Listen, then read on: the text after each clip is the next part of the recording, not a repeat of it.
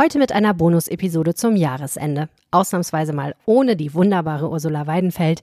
Dafür mit zwei Leibniz-Wissenschaftlern, die uns nicht nur Einblick in ihr spannendes Forschungsthema geben, sondern auch erzählen, wieso und wie sie dazu podcasten da haben Wolf und ich den Anspruch, dass es halt da um Aufklärung geht, aber auch um Einordnung. Und dass wir natürlich auch die Dinge eben durchaus benennen, die, wo wir denken, dass sie zumindest aus wissenschaftlicher Sicht, aber vielleicht auch manchmal aus persönlicher Sicht, das würden wir aber dann auch transparent machen, auch als gut ansehen. Zum Beispiel kann man, um das Thema Atomkraft nochmal zu nennen, da gibt es sicherlich bei uns persönliche Meinungen, aber das heißt nicht, dass wir die nicht benennen, aber trotzdem würden wir das Thema dann trotzdem versuchen, aus verschiedener Sicht zu beleuchten. Klingt ne? so, als hätten wir schon Atomkraftfolgen gemacht, Alex. Das, ähm da müssen wir nochmal drüber wir sprechen. Thema, ich, wir hatten das Thema, glaube ich, schon mal in einem der Podcasts schon mal erwähnt. Streift, glaube ich. Podcasten über die Energiewende. Ein hochkomplexes und enorm wichtiges Thema. Wie spricht man als Wissenschaftler darüber so, dass Menschen es verstehen? Wie kriegen wir es in Deutschland generell hin, konstruktiver über Transformationsthemen zu sprechen? Und wie verändert das Podcasten Wissenschaftler? Fragen wir zwei Experten. Fragen wir Wolf-Peter Schill und Alexander Roth. Tonspur Wissen. Endlich die Welt verstehen. Ein Podcast von Rheinischer Post und Leibniz Gemeinschaft.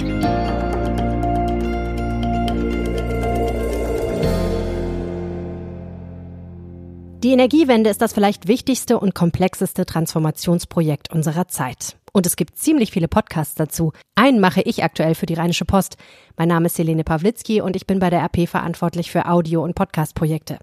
Unser Transformationspodcast heißt Zukunftsorte. Die erste Staffel, ein Gemeinschaftsprojekt mit Euref, einem Immobilienentwickler, der sich auf Nachhaltigkeitscampusse spezialisiert hat, dreht sich um die Energiewende. Und in Episode 3 geht es um die Kommunikation über die Energiewende. Die ist ziemlich wichtig, wenn der Umstieg von fossilen auf erneuerbare Energien gelingen soll. Aber aktuell läuft es nicht so gut. Gerade haben wir in Deutschland heftig über das Gebäudeenergiegesetz gestritten. Damit wollte Bundeswirtschaftsminister Robert Habeck ursprünglich ein ziemlich wichtiges Projekt voranbringen, den Gebäudesektor zu dekarbonisieren. Wir heizen in Deutschland noch echt viel mit Gas und Öl. Wenn wir damit aufhören würden, hätten wir einen großen Schritt in Richtung Klimaneutralität gemacht. Wir müssten also Gas- und Ölheizungen durch Wärmepumpen oder Fernwärme ersetzen, die möglichst umweltfreundlich erzeugt wird. Leider lief die Gesetzgebung aus verschiedenen Gründen schief. Und jetzt dauert es vermutlich noch ziemlich lange, bis im Gebäudesektor wirklich etwas passiert. Einer der Gründe, warum die Gesetzgebung schief lief, war sicherlich die öffentliche Kommunikation über das Thema.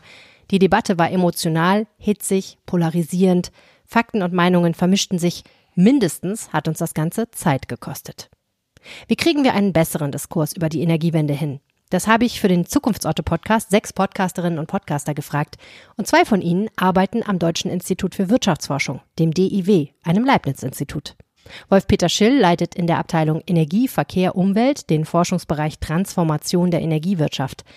Er ist Diplomingenieur des technischen Umweltschutzes und Doktor der Energieökonomie.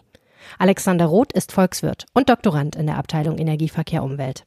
Alexander und Wolf-Peter haben für das DIW einen Ampelmonitor Energiewende erstellt. Ein Tool, mit dem man verfolgen kann, wie weit die Bundesregierung mit ihren Zielen ist. Und sie machen zusammen einen Podcast namens Fossilfrei. Da geht es auch genau um dieses Thema.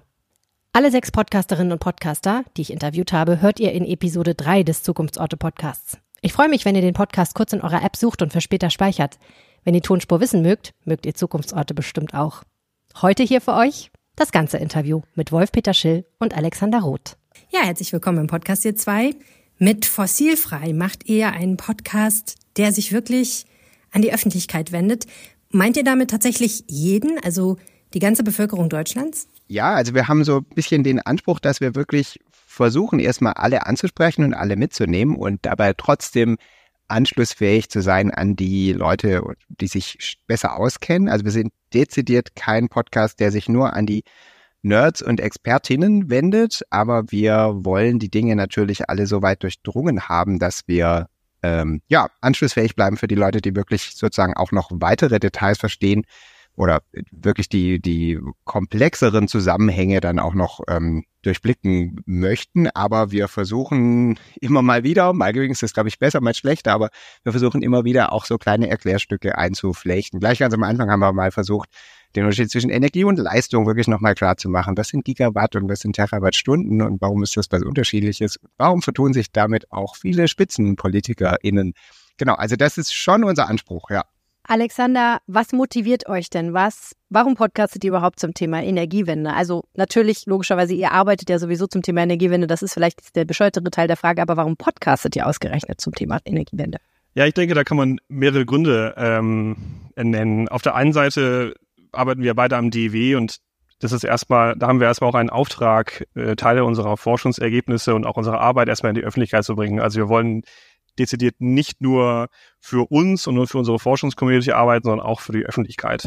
Und da ist sicherlich Podcast ein weiterer Aus, ein weiterer Weg, das zu verbreiten. Und ich denke, viele Leute natürlich lesen gerne auch vielleicht unsere, unsere Wochenberichte, die wir am DEW schreiben, aber ich selbst, aber auch viele andere Menschen, die ich kenne, die hören wahnsinnig gerne Podcast. Und da haben wir uns gedacht, warum nutzen wir nicht auch diesen Weg? Und auf der anderen Seite ist eben das Thema äh, Energiewende und auch die aktuelle, aktuelle politische Diskussion, da geht eben auch einiges, wie wir glauben, eben ein bisschen drunter und drüber. Da wird eben ja einfach viel, viel geredet und manchmal auch vielleicht Dinge gesagt, die nicht die nicht, nicht vielleicht ganz richtig sind oder auch die man einordnen müsste. Und da dachten wir, ähm, das, das begleiten wir eh quasi tagtäglich und das können wir auch vertonen, ne? was wir vielleicht einfach äh, mal auch was wir auch manchmal äh, im Gang oder auch beim Mittagessen diskutieren. Ne? Und wenn Alex sagt, wir begleiten das eh tagtäglich, ist vielleicht noch ein weiterer Punkt, dass wir halt ohnehin so uns mit Energiedaten beschäftigen und mit dem Fortgang der Energiewende.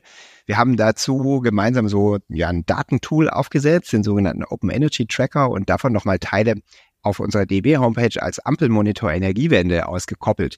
Und dort verfolgen wir sozusagen regelmäßig, wie in wichtigen Teilbereichen der Energiewende, wie eigentlich die Ziele der Regierung sind und wie denn wie ein Zielpfad aussehen müsste, dass wir da hinkommen und gleichen das ab, mit dem sind wir eigentlich auf dem Pfad und wenn nicht, woran liegt das oder was müsste man tun?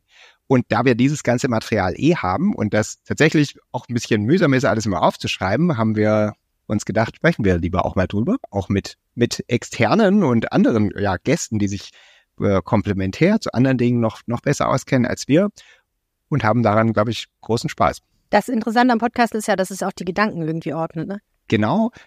Weiß nicht, wie soll Genau, ähm, vor allem wenn man dann nochmal versuchen will, für die Allgemeinheit diese oft ja doch komplexen Themen irgendwie rüberzubringen, weil der im Energiebereich hängt ja oft sehr vieles miteinander zusammen und genau, das Ordnen ist, glaube ich, was, was wir auch ähm, äh, genießen. Das merken wir auch immer wieder bei der Vorbereitung mhm. zu jeder Folge, wo wir oft denken, ja, das müssten wir ja eigentlich ja alles wissen, das können wir ja einfach schnell mal bereden und dann braucht man halt doch einige Stunden teilweise, um das Skript, also als Skript, aber um, um den Ablaufplan des Podcasts ein bisschen eben zu strukturieren, um die Daten dann nochmal, die Zahlen nochmal wirklich auch konkret nachzuschauen, dass wir halt dann nicht auch was, was Falsches erzählen, weil das wäre halt natürlich extrem schade, wenn wir mit unserem Anspruch zu sagen, dass wir halt einfach Sachen einordnen wollen, dass wir halt in demselben Podcast natürlich dann auch falsche Zahlen verbreiten. Das wollen wir natürlich auf jeden Fall vermeiden. Deswegen ähm, ja, ist das Ordnen und auch das, das nochmal, das nochmal verifizieren nimmt auch selbst für Leute, die sich mit dem Thema auskennen oder meinen auszukennen, dann doch nochmal ein bisschen Zeit in Anspruch. Und Ordnen geht ja auch über, darüber hinaus sozusagen die, die richtigen Fakten zusammenzutragen, sondern sie dann auch noch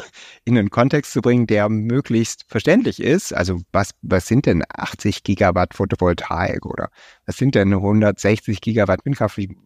Wie, muss man sich das vorstellen? Da ist Alex immer hinterher, wenn ich manchmal mit Zahlen hantiere, zu sagen, Moment, was ist denn hier, was, bedeutet das denn jetzt in, in Toastern oder in Wasserkochern oder so? Genau.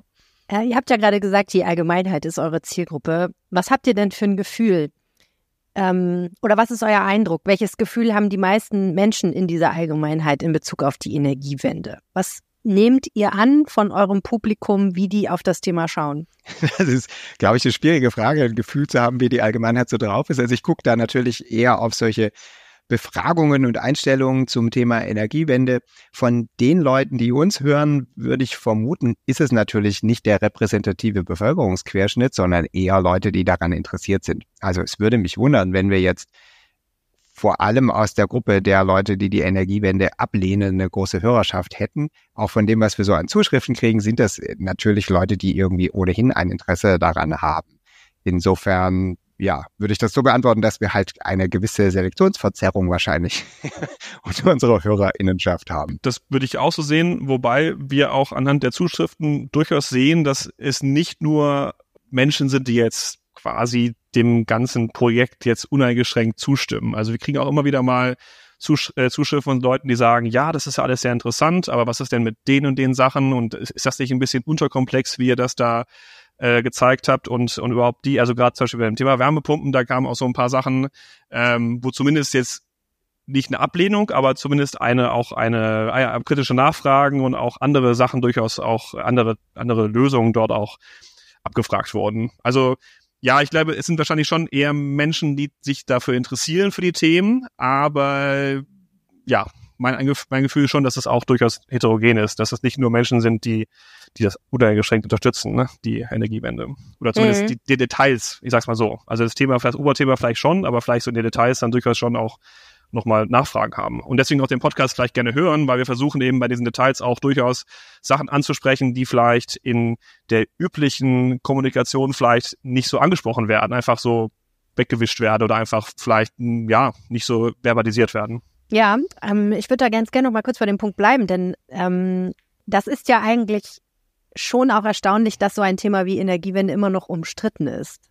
Versteht ihr das, warum das so ist? Also könnt ihr das euch erklären? Also Energiewende ist ja erstmal ein ganz großes Ding. Das besteht aus ganz vielen Teilelementen und Maßnahmen, Technologien und Strategien zum Ausrollen dieser Technologien.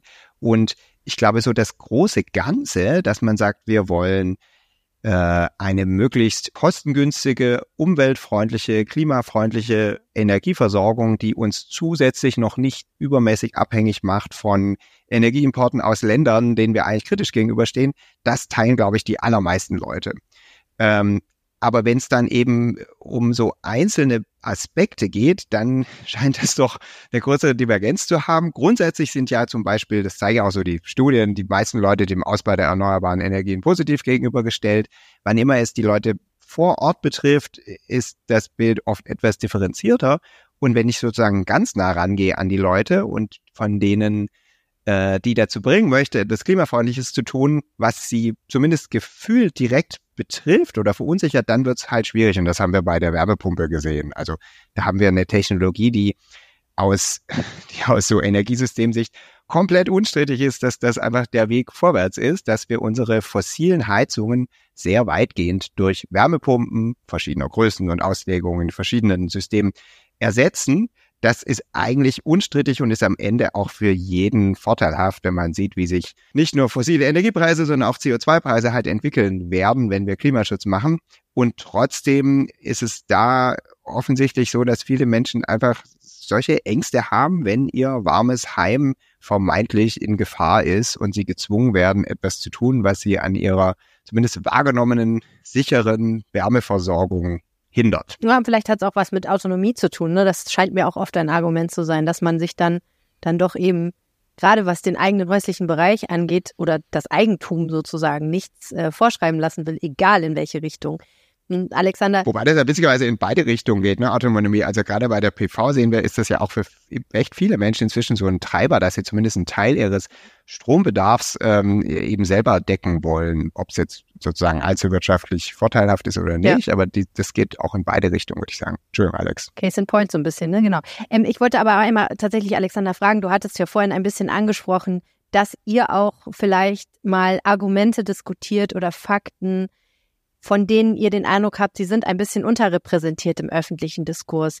Glaubst du, dass das auch ein Grund dafür ist, dass manche Menschen dem Thema doch noch kritisch gegenüberstehen, dass tatsächlich der öffentliche Diskurs nicht immer ganz, ähm, wie soll ich sagen, transparent oder vollständig oder ehrlich auch vielleicht mit dem Thema umgeht, weil da dann doch irgendwo so der Wunschvater des Gedanken bleibt? Mhm. Ja, das ist eine gute Frage. Ich kann mir vorstellen, dass das sogar in beide Richtungen geht, so ein bisschen. Also ähm, also wir versuchen schon manchmal auch in, oder wir versuchen häufig auch in dem Podcast durchaus auch Dinge aufzugreifen, die wo man schon mal sagt, ja, warum ist das nicht auch eine Möglichkeit? Ja, also alle reden immer, ich sag's mal, alle reden immer von der Windkraft und von der PV, aber was wäre denn, warum nicht doch, warum nicht doch Atomkraftwerke? So, und dann versuchen wir auch schon diese Blöcke einzusitzen, einzu, einzubauen, wo man halt mal einfach mal strukturiert durchgeht und sagt so, was spricht denn dafür, was spricht dagegen? Und es gibt halt dann noch eine ganze Reihe von Gründen, die dagegen sprechen. Es gibt auch welche, die dafür sprechen. In der, in der öffentlichen Diskussion ist es ja schon so, dass bei diesen neuralgischen Punkten ja dann oft es sehr schnell abgewischt wird. äh, zu einer zu einer zu einer Seite und ich kann mir schon vorstellen, dass manche Menschen das vielleicht als ja als zu vereinfachten darstellen. Auf der anderen Seite, um das Thema Wärmepumpen nochmal aufzugreifen, das ist ja genauso nur in die andere Richtung gewesen. Da hatte ich das Gefühl, dass im öffentlichen Diskurs die, die Nachteile absolut hochgejazzt wurden, aber sie, die Vorteile eigentlich äh, für meinen Begriff viel zu wenig äh, verbalisiert wurden und gleichzeitig auch die Erkenntnisse eben aus der Energiesystemmodellierung, ähm, die ja, wie schon Wolf gerade gesagt hat, eindeutig sagen, dass wir diese Technologie brauchen, die wurden halt einfach, kamen für mich gar nicht vor im Diskurs. Also ich glaube, dieses Problem gibt es auf beiden Seiten, dass teilweise halt einfach die, das ist vielleicht ein bisschen stark, aber so die falschen Fakten oder die falschen Argumente manchmal in Diskussionen dominieren. Warum das so ist, das ist vielleicht dann, das können vielleicht andere WissenschaftlerInnen besser beurteilen als wir, aber es gibt sicherlich auch da, ja, Interessen von manchen Menschen natürlich auch dass Dinge so bleiben, wie sie sind oder dass sie sich nicht ändern oder dass sie sich in gewisse Richtungen ändern. Bei, bei dem Gebäudeenergiegesetz muss ich aber auch sagen, glaube ich, da waren wirklich die meisten Leute überrascht, wie emotionalisiert und politisiert das tatsächlich werden würde. Also, dass die Bildzeitung mal irgendwie so titeln würde, die, das Gebäudeenergiegesetz ist wie eine Atombombe für unser Land. Das hätte ich nicht für möglich gehalten. Also bei so einer vermeintlich langweiligen Technologie. Aber ich glaube, was man halt auch sehen muss, noch so ein anderer Aspekt, es beschäftigen sich natürlich jetzt auch nicht alle Leute ständig mit Klimaschutz und Energiewende. Für, ich meine, grundsätzlich haben daran sicher viele Interesse, aber in der Lebenswirklichkeit von vielen Menschen ist es natürlich jetzt nicht das drängendste Thema so im Alltag, sondern es sind natürlich andere Dinge, die einen auch beschäftigen. Und das ist ja auch ganz klar. Wir selber beschäftigen uns halt beruflich damit. Für uns ist das natürlich sehr wichtig. Aber für viele Leute sind natürlich im Alltag andere Dinge wichtig und da sehen sie sicher nicht immer gleich das große Ganze, sondern man sieht dann eher, oh, es wird teurer oder oh, ich muss irgendwas umstellen und das begrüßt natürlich nicht jede und jeder gleich per se. Ne? Das Problem ist natürlich ein bisschen, dass das Thema nicht irgendeins ist, sondern schon ein sehr wichtiges, was irgendwie geschafft werden muss und gleichzeitig aber natürlich eins, was jetzt nicht, wie soll ich sagen, wie Klopapiermangel in der Corona-Krise jeden so akut betrifft, in, auf eine konkrete Weise, so dass man auch direkt sieht, okay, ich muss das jetzt ändern, damit das passiert und wir wollen alle das Gleiche. Ne? Das macht die Sache sehr schwierig und gleichzeitig finde ich, ähm, führt das auch dazu, dass die öffentliche Kommunikation darüber ja mit auch einer gewissen hohen Verantwortung belegt ist. Ne? Es ist nicht einfach nur so, man, sondern es geht ja tatsächlich um was. Und ihr habt jetzt ja ein bisschen eine Doppelrolle. Ähm, einerseits seid ihr eben Wissenschaftler, andererseits schafft ihr aber auch Medien. Also ähm, ihr seid gewissermaßen ja auch Journalisten an der Stelle, wo ihr podcastet vielleicht ein Stück weit. Wo seht ihr da? Ja, also ich weiß, also ne, wenn man den Begriff des Journalisten sehr offen verwendet, jeder darf sich ja Journalist nennen, auch mit gutem Grund. Und jeder, der der Medien schafft dazu ist, aus meiner Sicht, macht er gewisserweise das und hat da vielleicht auch bestimmte Ansprüche. Ihr habt ja selber angesprochen, es sollte schon stimmen und ihr, ihr versucht auch ähm, nicht interessengeleitet auf das Thema zu gucken, sondern nach Möglichkeit ähm, offen für verschiedene Seiten und so weiter. Also da erkenne ich schon viel davon. Auf jeden Fall seid ihr Medienschaffende, so viel kann man, glaube ich, sagen. Ihr schafft Medien. so. ähm, ihr macht was mit Medien, ja. Das ist soweit, soweit ist es mit euch gekommen. Wer hätte gedacht, dass es soweit kommt? wenn das die Mama wüsste. Ähm, aber meine Frage ist eigentlich, ähm, in, in dieser Doppelrolle, wie seht ihr da eure persönliche Verantwortung im Hinblick auf das Thema, wenn ihr da kommuniziert? Also wo seht ihr da die Dinge, die gegeben sein müssen, damit ihr eurer gesellschaftlichen Rolle da entsprecht? Alex, willst du anfangen oder? Atmest tief. Ja, das ist eine, das ist eine, eine spannende Frage. Ich vermute, du willst ein bisschen raus auf das Thema, wie weit sollten WissenschaftlerInnen auch so aktivistisch äh, sich verhalten? Also wenn das für dich ein Thema ist, also, gerne. Es war jetzt gar nicht der Hintergrund meiner Frage, sondern okay. es geht mir mehr darum, mal zu auszuloten, was müssen wir eigentlich die Leute, die öffentlich über Energiewende sprechen und nicht mhm. einfach nur zu Hause sitzen und ihre Gasheizung laufen lassen oder eben ihre Wärmepumpe. Ähm, was müssen wir eigentlich, was ist eigentlich so das Mindeststandard von dem, was wir machen müssen, damit das irgendwie funktioniert? Weil ich glaube schon, dass wenn die Kommunikation nicht funktioniert, wird auch die Energiewende nicht funktionieren. Wäre mal meine These. Ja, ich denke, da haben, glaube ich, Wolf und ich den Anspruch, dass wir halt, wie schon vorher gesagt, dass wir halt da versuchen, die, die, die, Öffn die interessierte Öffentlichkeit das Thema halt einfach und auch, aber auch eben richtig erklären. Und dass, dass, dass es halt da um, um Aufklärung geht, aber auch um Einordnung.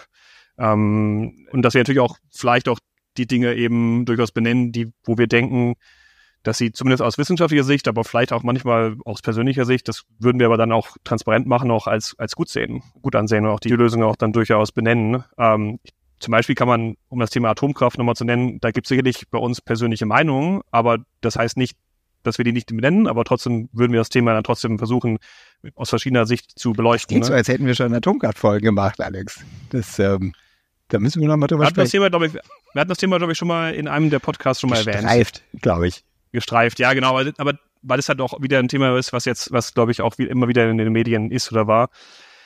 Ähm, aber auch andere Themen. Wir hatten ja auch die Themen E-Fuels und so. Also das sind ja immer wieder Themen, wo wir auch, wo man sicherlich verschiedener Meinungen sein kann. Aber am Ende des Tages natürlich können wir nicht als PodcasterInnen jetzt nicht die äh, politischen Mehrheiten für sowas organisieren und auch irgendwie Leute dazu zu bewegen, irgendwie Dinge zu machen, sondern das ist, glaube ich, auch nicht unsere Aufgabe. Aber es sollte unsere Aufgabe sein, glaube ich, äh, die ZuhörerInnen das befähigen, halt vielleicht Dinge einzuordnen zu können. Ja, also Artikel zu lesen und auch vielleicht Aussagen von PolitikerInnen zu, besser zu verstehen. Genau, also von wegen Aufgabe, wenn ich da noch kurz reinspringen darf. Also ich glaube, Bitte. also ich würde das so auch auf zwei Ebenen irgendwie beantworten. Also einerseits unsere Aufgabe jetzt auch professionell. Wir arbeiten halt in einem Leibniz-Institut und Teil, wie Alex es schon gesagt hat, unserer Mission ist eben neben der angewandten Forschung auch der Transfer in die in die Allgemeinheit und zu den EntscheiderInnen.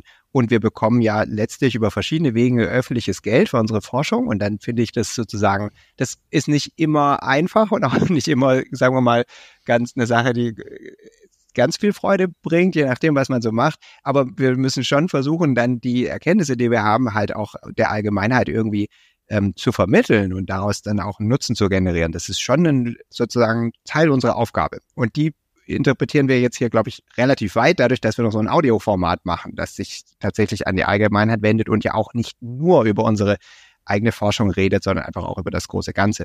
Aber auf einer ja, persönlichen Ebene wiederum, das wird die zweite Ebene, da motiviert mich das halt tatsächlich, dass so viel Unsinn irgendwie geredet wird und geschrieben wird. Also gerade in sozialen Medien sind oft so ganz verquere, hanebüchene ähm, Argumentation, warum die Energiewende irgendwie vermeintlich scheitert oder was dann sich in manchen Köpfen irgendwie festsetzt, offensichtlich, dass Leute gar nicht verstehen, warum wir das machen und warum das, warum diese, diese Wege zu dem Ziel dann sozusagen nötig sind und auch sinnvoll sein können.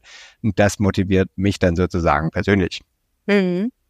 Was wünscht ihr euch denn für die Debattenkultur in Deutschland, damit die, der öffentliche Diskurs gut läuft?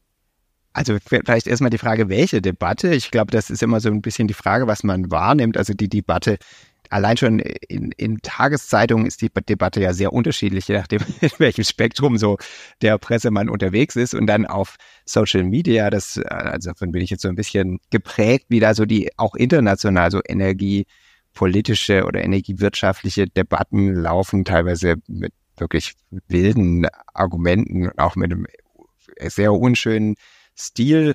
Und dann wiederum die politische Debatte ist ja teilweise nochmal so ein bisschen anders und äh, sozusagen von Parteiinteressen geprägt. Also insgesamt würde ich mir halt quer über all das äh, halt mehr Sachlichkeit wünschen und mehr Orientierung an Fakten.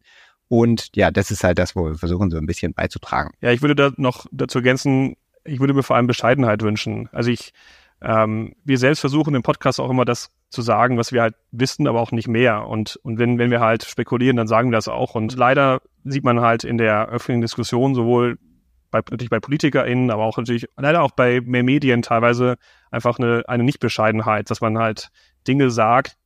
Und das ist, das gilt nicht für irgendwelche Seiten, das gilt für alle Seiten, die leider nicht so wirklich immer von Fakten oder auch von wirklichen wissenschaftlichen Evidenzen gedeckt sind. Und ja, das, das finde ich schade, weil, weil man, weil sich viele Leute eben anmaßen, Dinge zu sagen, wo ich mich frage, wie geht das? Oder wie, ne? Also hätte man vielleicht mal jemanden gefragt, der sich zu dem Thema wissenschaftlich da mal länger auskennt. Ja, und das ist, aber das, aber leider, ja, aber das ist, ich finde das, ich finde das schade, weil halt dann, ja, weil halt in der Öffentlichkeit dann halt auch manchmal ein falsches Bild von Themen generiert wird. Ähm, ja ich glaube, Alex, da kann man, das kann man sogar noch zuspitzen. Also wir lachen darüber auch oft, wenn dann vermeintlich Leute irgendwie solche Dinge entdecken wie, wow, die Sonne, die scheint ja gar nicht nachts. Das ist ja ein Riesenproblem. Und dann denkt man so, es gibt, und es ist ja völlig unklar, woher die Energie dann herkommen soll. Es gibt ja gar keine Speicher. Also so dieses Argument in verschiedenen Ausprägungen liest und hört man ja immer wieder. Und da fragt man sich schon, ob die Leute absichtlich und bewusst ignorieren, dass wir inzwischen, ich würde sagen schon, das sind ja langsam schon Jahrzehnte an Energiesystemforschung haben, die sich ganz explizit damit beschäftigt, wie man das halt machen kann, einen Umstieg auf ein erneuerbares System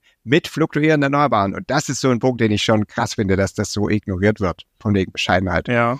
Und vielleicht noch eine, ein, ein, ein Punkt dazu noch. Und es geht auch gar nicht darum zu sagen, dass man keine Kritik äußern sollte. Aber gerade den Punkt, den du, Wolf, den du gesagt hast zum Thema Speicher, da wird eben oft das Problem benannt, aber es wird halt, die Lösungen werden halt dann gar nicht diskutiert. Und es wird auf eine sehr, es gibt auch eine sehr diskutive Diskussion um die Energiewende. Ähm, ich lese oft Artikel oder auch sehe in sozialen Medien, dass halt nur gesagt wird, es geht nicht, es ist zu teuer, es geht, es, wir haben alle Blackouts, also alles wird, also alles schlecht geredet. Aber es wird nicht über die Alternativen gesprochen. Also was würde, wenn wir es nicht machen würden? In, welche, in welcher Welt würden wir leben? Deutschland, aber auch die Welt an sich in einer vielleicht dann noch wärmeren Welt. Und zweitens, wenn man sagt, wir wollen Energiewende, was für, was für Lösungen habt, habt denn dann die andere Seite? Also in Anführungsstrichen. Also wenn, wenn nicht, wenn nicht äh, Windräder und PV, okay, aber welche Lösung äh, würde sich denn die Person vorstellen? Und diese nicht also diese diskutive und nicht konstruktive Diskussion äh, in Verbundenheit mit manchmal auch vielleicht mangelnder Bescheidenheit, das ist echt, ja, das ist, gerade wenn man sich mit dem Thema halt viel beschäftigt, denkt man sich so, ja, äh, ja, tief durchatmen vielleicht. Ähm, kleine Bonusfrage dann vielleicht an dieser Stelle. Ich interviewe am Freitag für diesen Podcast Kevin Kühnert, den Generalsekretär der SPD. Wenn ihr den was fragen könntet, was wäre es dann? Das ist äh, eine gute Frage, gerade die SPD. Ja, das ist, ist gar nicht mehr so einfach. so ganz ähm, spontan. Also bei der SPD, genau, so, ich denke laut nach. Also die SPD ist ja, hat sich nicht gerade hervorgetan als, als Motor jetzt unbedingt der, der Energiewende in der, zumindest in der aktuellen Koalition ähm, und hat im Zweifel eher gebremst, würde ich sagen, in, in vielerlei Hinsicht. Ähm, also für die, bei Kevin Kühnert, ja, mich, mich würde interessieren, was seine Strategie ist. Diese, dieser Umstieg, der fordert sozusagen von vielen Menschen kurzfristig gewisses etwas ab. Also und seien es nur Änderungen gewohnter Verhaltensweisen, die, ich würde sagen, mittel- und langfristig nicht zwingend teurer oder viel teurer sein müssen, aber Dinge werden anders. Und eine Strategie, gerade der SPD, war ja schon auch, dass man das eben ausgleicht durch Förderung auf ganz vielen Ebenen, dass man die Sache versucht mit Geld zu lösen. Und dann wäre jetzt schon vielleicht, wenn ich ihn fragen könnte, meine Frage jetzt, wo wir mit dem KTF-Urteil, also das Urteil zum Klima- und Transformationsfonds, einfach auf absehbare Zeit diesen Weg nicht so weitergehen können, dass wir die Sache einfach mit Geld lösen. Siehe Wärmepumpen, wir bezahlen euch den Großteil einfach dann der Wärmepumpe, selbst wenn das letztlich am Ende schon irgendwie eine Überförderung für, für viele ist. Wenn dieser Weg nicht mehr so beschritten werden kann, was plant er sozusagen zu tun, um, um die Menschen, gerade seine Klientel, ähm, davon zu überzeugen, dass die, dass die Energiewende wichtig ist und dass man diesen Weg ähm, wirklich mit, mit voller Kraft weitergehen muss. Ja, meine Frage ist, wenn es der SPD wichtig ist, dass eine, eine sozial ausgeglichene Transformation ähm, erreicht werden soll, warum haben wir es immer noch nicht geschafft, in den letzten Jahren in Deutschland mit und ohne SPD äh, an, der, an der Macht äh, ein Klimageld einzuführen? So, jetzt frei nach Heisenberg. Ähm, das System verändert den Beobachter, das äh, Podcasten verändert den Podcaster. Was habt ihr gelernt beim Podcast? Bist du Physikerin, Quantenmechanikerin bei Nein. Training? ich hatte tatsächlich Physik bis zum Abi, aber im Grundkurs und nur weil es nicht anders ging. ähm, also, was habt ihr beim Podcasten über die Energiewende gelernt? Jetzt nicht natürlich, was habt ihr über die Energiewende gelernt? Das ist ja klar, da lernt ihr wahrscheinlich im Beruf mehr, aber ähm, was habt ihr, was, gibt es etwas, wo ihr sagt, oh, das hat mir das Podcasten nochmal so ein bisschen eröffnet? Vielleicht auch, weil das das Thema ist. Also ich muss sagen, ich kriege durch diese, genau das, was wir vorher besprochen haben, durch diesen Anspruch, dass wir Sachen einordnen und irgendwie greifbar machen, kriege ich selber wirklich ein deutlich besseres Verständnis von wirklich so sowohl aktuellen Politikprozessen und Maßnahmen, die ich sonst natürlich auch irgendwie versuche, mehr oder weniger strukturiert zu verfolgen. Aber wenn ich halt wissenschaftlich arbeite und Paper schreibe und Sachen irgendwie Forschungsprojekte organisiere, dann fällt das so ein bisschen hinten runter. Und ich kriege ein deutlich besseres Gefühl für wirklich Zahlen, also ähm, Größenordnungen im Energiesystem, die dann über das hinausgehen, worüber wir gerade forschen, mehr so das große Ganze. Also davon profitiere ich selber total. Deswegen, das ist auch ein Grund, warum ich ähm, diese viele Zeit und es ist viel mehr Zeit, als ich eigentlich dafür sozusagen Arbeitszeit hätte. Das geht wahrscheinlich vielen Podcasterinnen so. Die Sache braucht wirklich viel Zeit, aber deswegen investiere ich die irgendwie auch gerne, weil ich den Eindruck habe, ich lerne selber total viel dabei.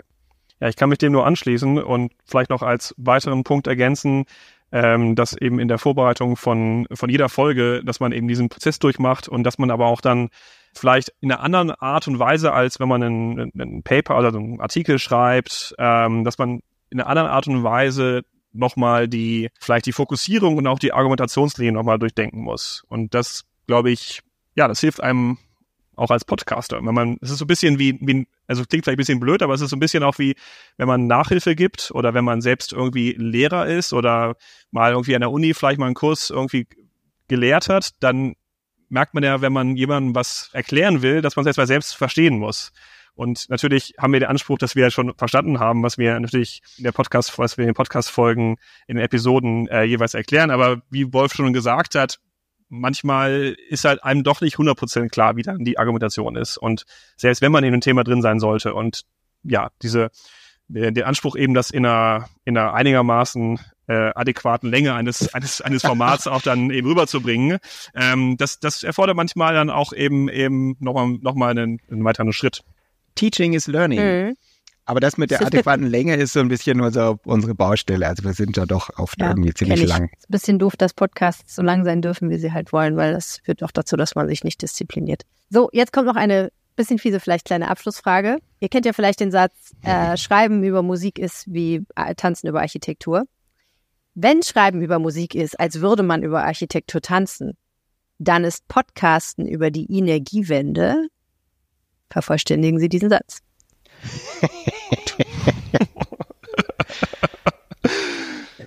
Vielleicht eine ähnlich große Herausforderung wie über die Architektur zu tanzen, aber eine, eine nötige, denn die Energiewende kann, glaube ich, am Ende nur gelingen, wenn, wenn vielleicht nicht alle, aber die meisten Leute mitmachen aus Überzeugung und das kann nur gelingen, wenn man über die Dinge spricht. Eine, ein schwieriges Unterfangen, weil wir viel zu viele Zahlen in unserem Podcast verwenden, aber wir machen es trotzdem. das war noch besser. Das war sehr schön. Vielen herzlichen Dank. Gut, ebenso, vielen Dank. Super. Danke. Das war die Bonus-Episode von Tonspur Wissen zum Jahresende. 2024 begrüßt euch hier wieder Ursula Weidenfeld. Mein Name ist Helene Pawlitzki. Danke fürs Zuhören.